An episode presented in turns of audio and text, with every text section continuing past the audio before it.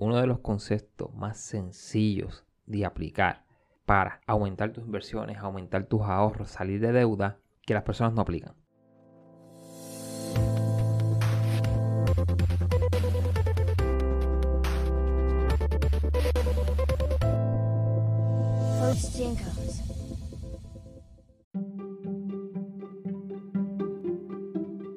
Págate primero.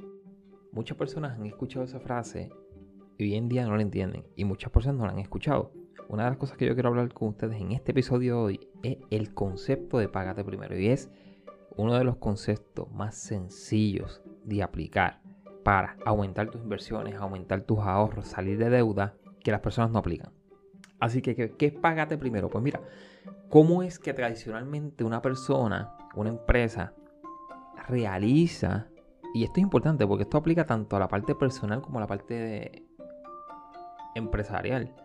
Hay muchas personas que piensan que el concepto de págate primero solamente es para la parte personal, pero la realidad es que en la parte empresarial tú aplicas págate primero, pero es con una filosofía diferente.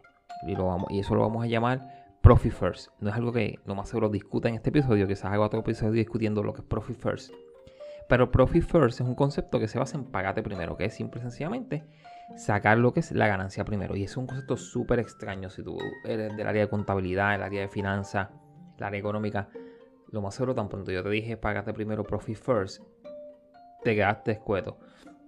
O simplemente dices, esto es una locura. Pero pues tendría, tendría que explicártelo para que tú entiendas cuál es el detalle Profit First y para que veas el poder. Porque hay muchos empresarios hoy en día, hay muchos emprendedores que viven en la miseria.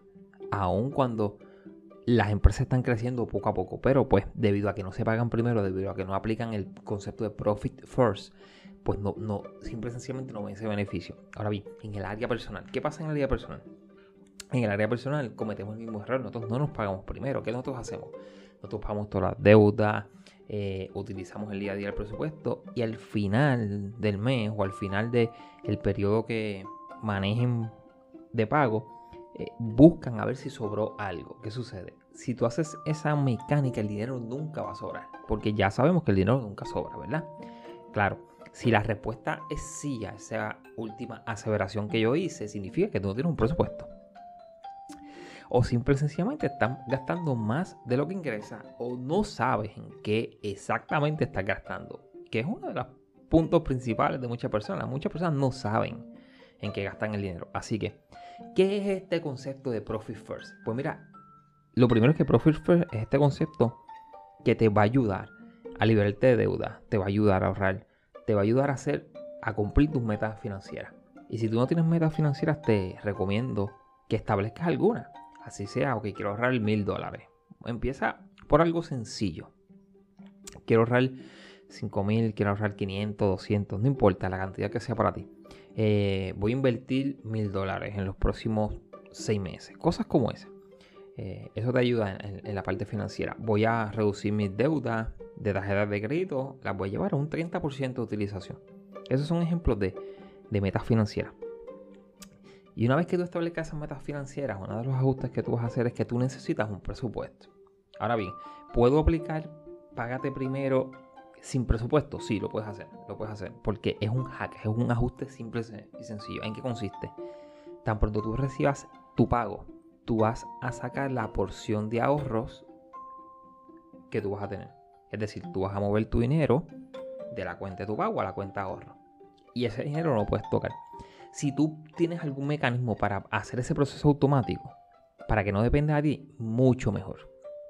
Mucho, mucho mejor. Incluso si estás trabajando para alguien dentro de la estructura corporativa y puedes hacer la configuración de que X cantidad de dinero, esa porción de ahorro, automáticamente se deposita en otra cuenta y tú recibes en tu cuenta el dinero regular, mucho mejor.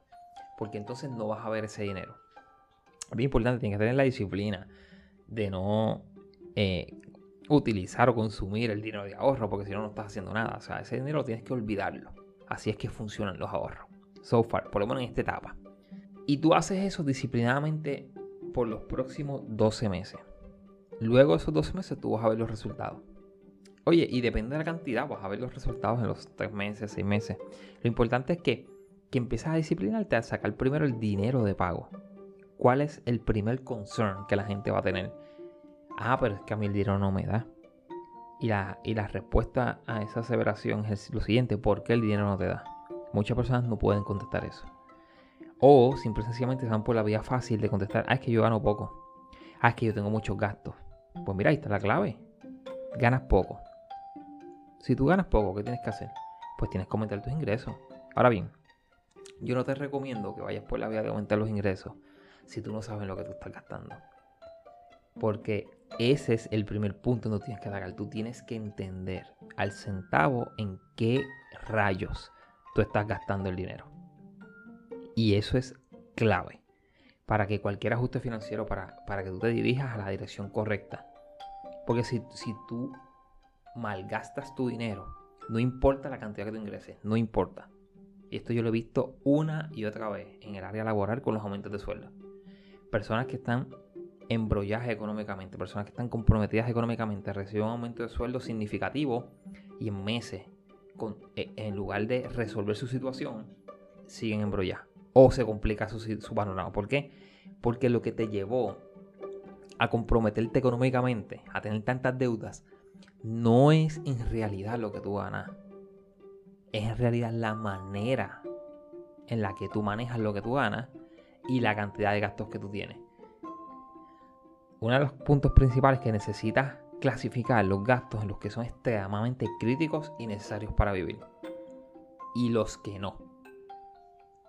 Y para que tú tengas un ejemplo, Netflix no es crítico ni necesario para vivir. Eh, la suscripción HBO Max tampoco. Tampoco la de Hulu.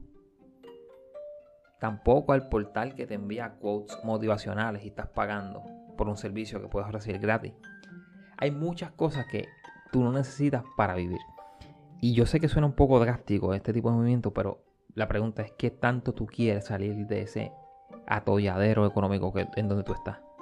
Si tú quieres salir de ese atolladero económico donde tú estás, tienes que tomar medidas drásticas y fuertes al principio. Y después tú vas, vas mejorando, vas progresando y entonces tú puedes añadir a tu portfolio de, de gastos cosas relacionadas a entretenimiento, cosas pues que son nice to have, o sea que, está, que chévere que tenerlas y sucesivamente. Pero tú no puedes vivir en un engaño. Las personas se engañan demasiado. Oye, si hay una generación que no tiene excusa para salir adelante, es esta generación. Y desgraciadamente esta generación me le están vendiendo el mensaje, ah, están con los padres porque gastaron mucho en préstamos estudiantiles, están con los padres porque no ganan demasiado, están con los padres chichi, ah. Lo primero es que una de las cosas que esta generación necesita aprender es la responsabilidad, sobre todo de las acciones. Y que usted haya tomado 15 mil dólares en préstamos estudiantiles, 80 mil, 150 mil para una carrera que al final del día era una porquería de carrera. Y lo, estoy diciendo con el mayor de los respetos. Y es porque hoy en día le han vendido este sueño a las personas que tú estudias lo que tú quieras estudiar. Estudia lo que te apasiona, lo que te gusta. Mira, yo no estoy en contra del mensaje estudia lo que te apasiona, lo que te gusta. Yo estoy a favor de ese mensaje. Lo que pasa es que ese mensaje está incompleto. Ese mensaje tiene que venir acompañado con estudia lo que te apasiona, lo que te gusta. Pero recuerda que tus gastos tienen que estar atados a la proyección de ingresos de eso que te gusta, te apasiona. Si tú lo que te apasiona es hacer avioncitos de papel, pues tú tienes que ajustar tus gastos inicialmente, eh, ojo, inicialmente, a lo que tú vas a ingresar haciendo avioncitos de papel. Y si tú gastaste 30 mil, 40 mil pesos en un préstamo universitario para estudiar algo como eso, tienes que hacer, espero que hayas hecho los números. O sea, no puedes colocarte ahora en una posición de víctima. Primero que, que si te colocas en una posición de víctima, nada vas a resolver. Más que obtener la atención y hasta cierto nivel de admiración de personas que están buscando a quienes controlar. Personas que están buscando esas personas que tienen mentalidad de víctima, simple y sencillamente para controlarla. Así que nunca te metas en esa posición, porque vas a ser esclavo vas a ser esclava de este proceso. Y vas a ser esclavo de muchas personas. Ellos van a ser tus dueños. Aquel que te victimiza te controla. Y la época de la esclavitud pasó hace muchos años atrás. Y, no, y, no, y eso de estar metiéndose en esclavitud por elección no era. Y eso es lo que está pasando hoy en día económicamente. Tenemos muchas personas esclavas por elección. Muchas personas que tomaron malas decisiones. Y hoy en día están en una situación precaria. Pero eso no significa que te tienes que quedar ahí. Oye, cualquier situación precaria se le puede dar un giro. Cualquiera, no importa la que sea. No importa. Lo que pasa es que hoy en día te están vendiendo tanto un mensaje de, de que tú no puedes. Te están vendiendo un mensaje de que no es que tú no tienes la capacidad, yo tengo que salvarte. Y, y, observa las personas que te hablan en términos de que tienen que salvarte, que son tus salvadores, que son tus amigos, que ellos son tus proveedores. Esas personas realmente te, te están ayudando. Porque a la última instancia, la manera en la cual tú sales hacia adelante es la manera en la que tú mismo o tú misma puedes establecer una estrategia para hacer eso. Nadie te va a sacar hacia adelante. Hay personas que te van a ayudar con estrategias. Eso es totalmente diferente. Pero hay personas que lo que quieren es que ven que tú tienes un potencial de ganarte 100 mil dólares al año y pretenden darte 5 mil al año para que tú estés contento y te quedes donde tú estás. Y dependiendo de ello. Y esas cosas tenemos que empezar a analizarlas un poquito o sea, con, mayor profundidad, porque tú necesitas buscar y necesitas indagar en ti tus capacidades y explotarlas a su máxima capacidad.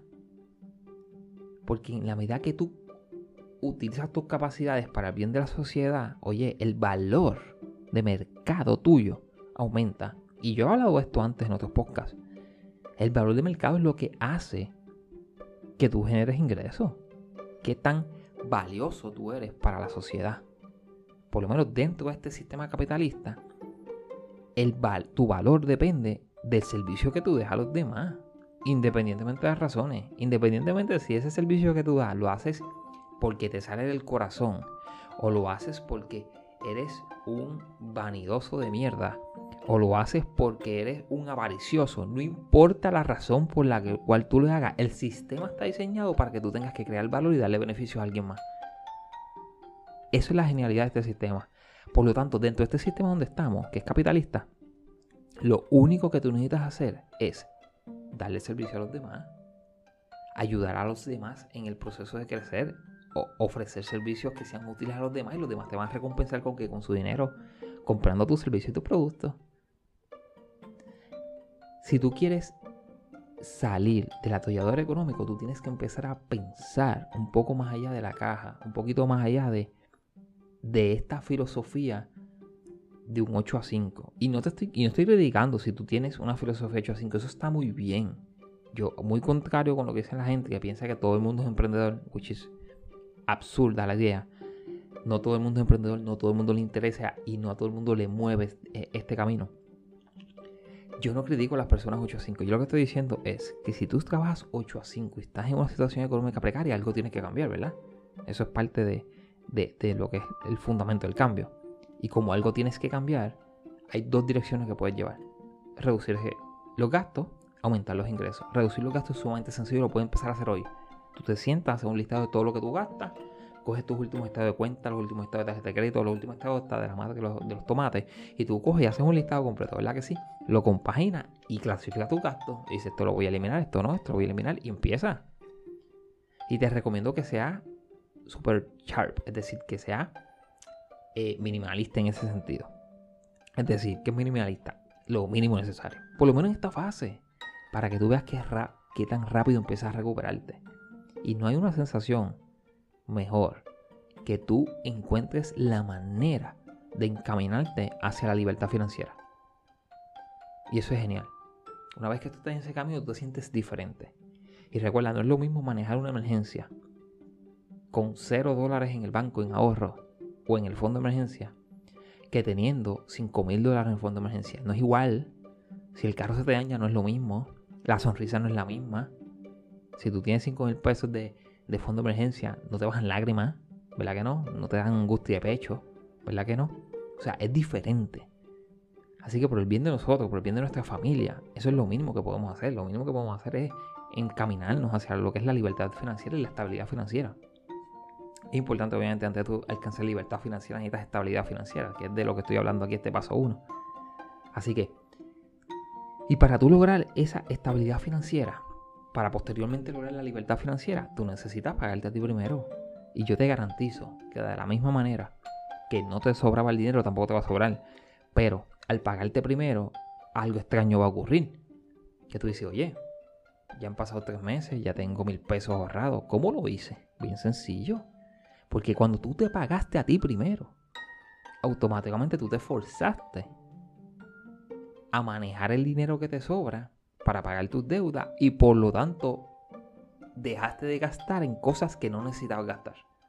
Y no significa, no significa que no estés gastando en cosas que no deberías de gastar. Porque si, si como hablamos al principio, si te aplicaste, págate primero, sin un presupuesto, tú, yo te garantizo que tú estás gastando en cosas que no debes de gastar. Ahora bien, si tú pasas un próximo paso que sería utilizar págate primero con un presupuesto, tú vas a ver cómo tú botas el dinero literalmente. Y cómo ese dinero tú lo puedes coger y redirigirlo al concepto págate primero para tenerlo ahorrado y posteriormente invertido. Así que si tú quieres crear un cambio trascendental en tus finanzas, si tú quieres encaminarte a libertad financiera, logrando lo que es la estabilidad financiera, óyeme, el primer paso que tienes que dar es empezar a pagarte primero. Este ha sido tu coach Jenkos en tu podcast favorito.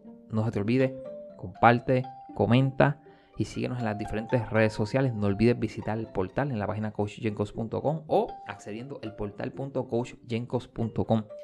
El portal es el punto de desarrollo de los emprendedores y es donde estoy ahora mismo centralizando el contenido, las aplicaciones y vienen un sinnúmero de programas dentro del portal, la gran mayoría libre de costo, con las cuales tú vas a poder continuar tu desarrollo, tu aprendizaje, obtener herramientas y hacerte mucho más eficiente. Lo que queremos es ir poco a poco creciendo, creciendo juntos y utilizando lo que sí funciona. Hasta la próxima.